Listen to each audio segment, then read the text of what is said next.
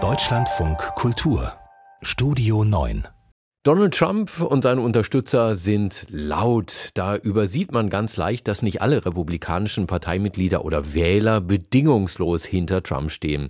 Einige sagen nicht Trump first oder America first, die sagen Principles First, Prinzipien zuerst. Und diese Gruppe trifft sich jährlich und äh, diskutiert darüber, wie sie ihr Land wieder wegbringen kann von der Polarisierung hin zu mehr Demokratie. Voriges Wochenende kamen dafür mehr Teilnehmer zusammen als jemals zuvor.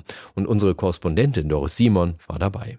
There's a lot of talk about how people feel uninspired by the choices and people are exhausted, but I don't feel that here. 700 Teilnehmer, viele Gespräche auf den Gängen, voller Saal bei jeder Diskussion. Sarah Longwell ist sehr zufrieden.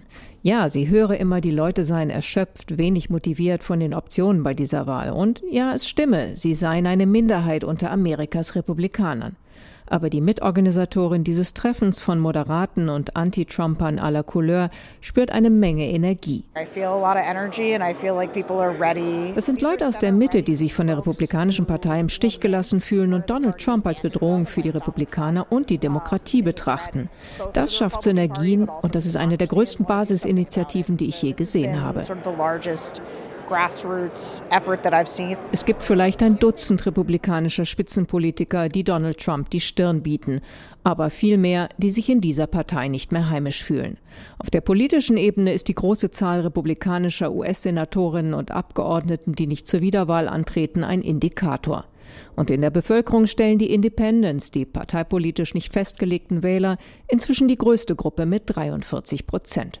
Wegen Donald Trump aber auch aus Frust über die Demokraten. I hope that we turn into a multi-party system. I think we need more than just two parties. Mike Cantwell ist ein klassischer Independent. Er hat Clinton, Obama und Biden seine Stimme gegeben, aber auch Vater George und Sohn George W. Bush gewählt.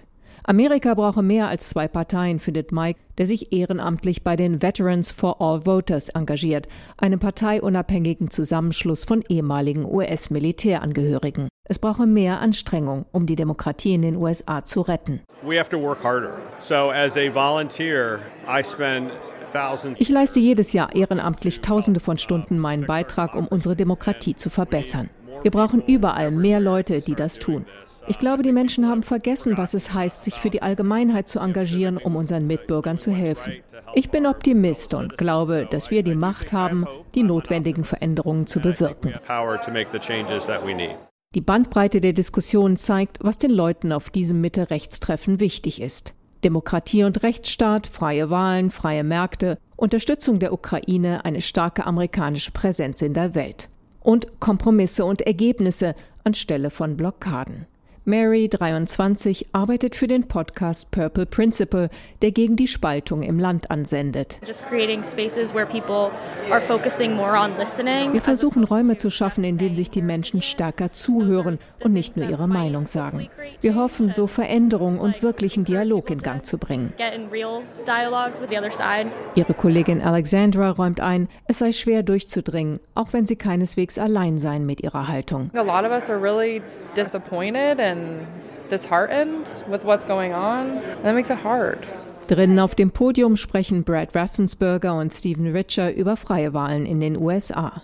Der sehr konservative oberste Wahlleiter von Georgia, Raffensperger, weigerte sich im Januar 2021 der Aufforderung des damaligen Präsidenten Trump Folge zu leisten und ihm 11.800 Stimmen zu besorgen. Diese Stimmen fehlten Trump zum Wahlsieg in Georgia. Raffenspergers Parteifreund Stephen Richer ist zuständig für einen der größten Wahlbezirke der USA in Maricopa County in Arizona, oft Zünglein an der Waage der Präsidentschaftswahl. Beide Wahlleiter erhielten Morddrohungen. Was Konservative heute tun könnten für die Demokratie, fragt der Moderator. Tut, was richtig ist, antwortet Raffensperger. Habt ein festes Wertegerüst und vor allem mehr Rückgrat. Die meisten Republikaner und Independents bei dieser Principles First Konferenz werden im November Joe Biden wählen. Häufiges Argument, alles andere sei Unterstützung für Donald Trump. Soweit seien noch nicht alle heimatlosen Republikaner, sagt Sarah Longwell. Sie tun sich schwer, die Demokraten zu unterstützen. Sie mögen die Idee einer dritten Partei in der Mitte. Aber wer glaubt, dass Donald Trump eine echte Bedrohung für das Land und die Zukunft der Demokratie ist, sollte nichts tun, um die Anti-Trump-Koalition zu spalten. Denn jede Bemühung einer dritten Partei kann dazu beitragen, dass Trump wiedergewählt wird.